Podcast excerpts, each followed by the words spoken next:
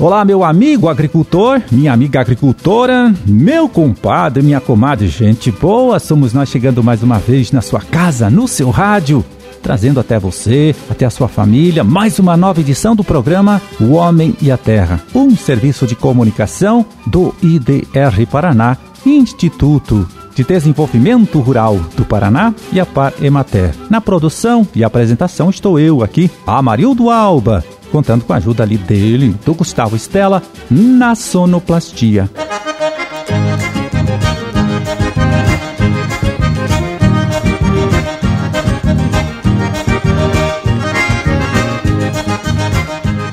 12 de maio de 2021, quarta-feira. Deixa eu ver aqui na nossa folhinha. Quarta-feira de lua nova. Dia Mundial do Enfermeiro e data também do aniversário de Cantagalo e Turvo. Parabéns!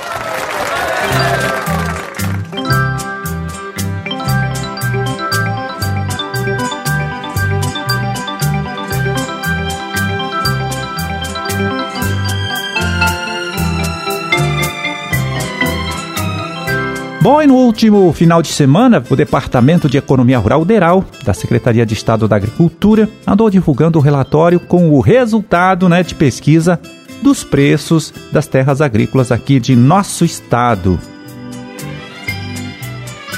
Então, viu, este trabalho está mostrando aqui que o preço médio de um alqueire usado para a produção de grãos valorizou nos últimos 12 meses, no último ano, 52%, chegando a 142 mil reais por alqueire, na média. Foz do Iguaçu é o município com a terra mais cara aqui do nosso estado, onde um alqueire usado aí para o plantio de soja, plantio de milho, plantio de trigo, chega a valer 382 mil reais o alqueire, né, como eu disse.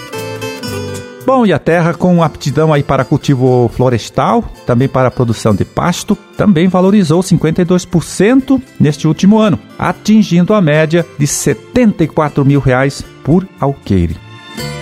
Pois é, o agrônomo Carlos Hugo Godinho, Tuderal, é quem agora chega aqui para avaliar para a gente, então, o resultado, né, deste relatório, desta pesquisa feita pela Secretaria de Estado da Agricultura sobre os preços das terras aqui em nosso estado. Vamos ouvir? Esse aumento bastante acima dos índices de inflação já era esperado pelo mercado e pelo nosso departamento, já que alguns dos principais produtos agrícolas do estado apresentaram grande valorização no mesmo período. A soja, por exemplo, teve aumento de 90%, o milho 84% e mesmo a roupa do boi subiu 53% entre março de 2020 e esse ano. Consequentemente, houve maior procura por áreas para essas atividades, impactando diretamente nos preços de terras. Então a terra se valorizou quando se fala em reais, tá? Mas perdeu valor quando se usa a saca de soja como moeda para a realização dos negócios. A pesquisa feita pelo Deral este ano mostrou que um alqueire de terra apta e própria para o cultivo da soja é negociado no estado aqui do Paraná por valores que ficam entre 500 e 2 mil sacas de soja, enquanto que no último ano é, variava aí entre 900 e 2.500 sacas de soja por alqueire.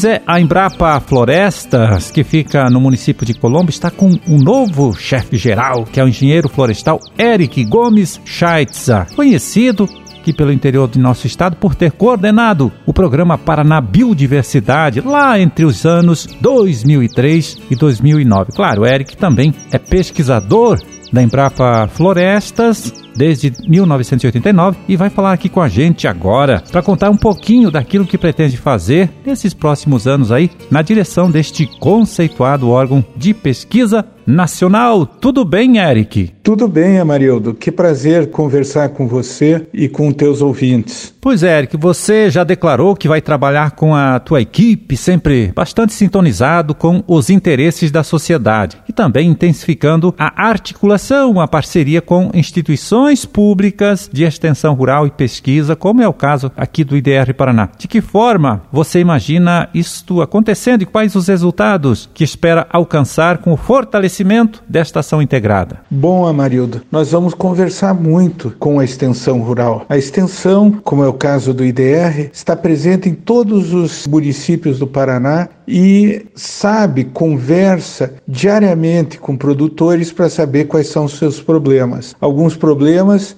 são tecnológicos. E então, num diálogo entre as instituições de pesquisa e de extensão, a gente espera poder desenvolver trabalhos para atender a população paranaense. Nós temos um convênio com o IDR e esse convênio permite que a gente trace planos conjuntos. Existe alguma área de pesquisa que você calcula fortalecer ou dar início também e que pode impactar de forma positiva o desenvolvimento do setor produtivo florestal aqui de nosso estado, estado do Paraná? Tem várias áreas que nós podemos trabalhar. Um exemplo aí é a área de produção de erva mate nós temos sistemas que mostram desde a adubação até o controle de pragas, poda, e que podem realmente aumentar o rendimento produtivo de ervais paranaenses. Muito bacana, estamos desenvolvendo com o IDR um projeto com referências para plantio de pinheiros. Então, tem muita gente que está na área de araucária e diz aí, como é que eu planto araucária para render dinheiro? Diz, bom, depende do que você quer. Quer madeira? Planta de um jeito. Quer sementes, planta do outro. E nós temos um programa com a Emater que mostra como se faz isso. Indo mais para o oeste, há uma oportunidade muito grande de produção de madeira de eucaliptos para geração de energia. E em todo o Paraná, especialmente no noroeste, podemos desenvolver um trabalho forte em ILPF, integrando a produção florestal à produção de eh, gado, à produção de carne. Bom, Eric, você acredita que a tua experiência aí como coordenador geral do projeto Paraná Biodiversidade pode contribuir para o melhor entendimento aí das necessidades, das demandas por pesquisas vindas do setor produtivo aqui do nosso estado e, claro, tornar com isso muito mais efetivo o resultado desta mesma pesquisa? Certamente, Amarildo. Trabalhar no Paraná Biodiversidade me fez ver a realidade tanto do centro aqui da região da Araucária quanto da agricultura mais desenvolvida vida do Paraná, ali na região de Toledo, Cascavel, Palotina, até a agricultura do noroeste, do Arenito. E pude conversar muito com extensionistas e agricultores, entendendo um pouco do seu problema e da dinâmica que tem no campo. Então, o Paraná Biodiversidade me ajudou muito na vida a compreender as dinâmicas de campo. E trabalhei com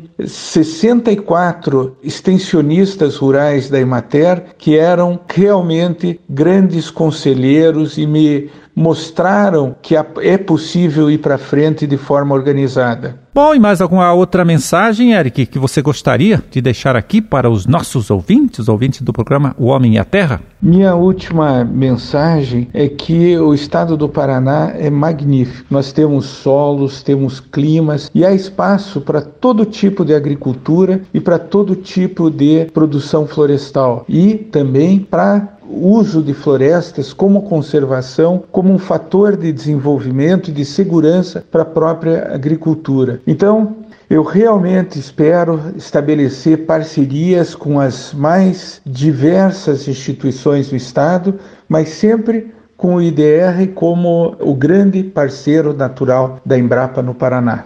Valeu, Eric. Olha, muito obrigado por falar com a gente, né? Um forte abraço e todo sucesso aí para você nesta sua nova missão profissional, né? Com este novo compromisso que assume na direção da Embrapa Floresta. Um forte abraço, amigo. Um forte abraço, Amarildo. É um prazer participar desse programa e eu queria agradecer a oportunidade e dizer que estamos juntos e grande parte do sucesso da Embrapa é devido à extensão rural nos estados.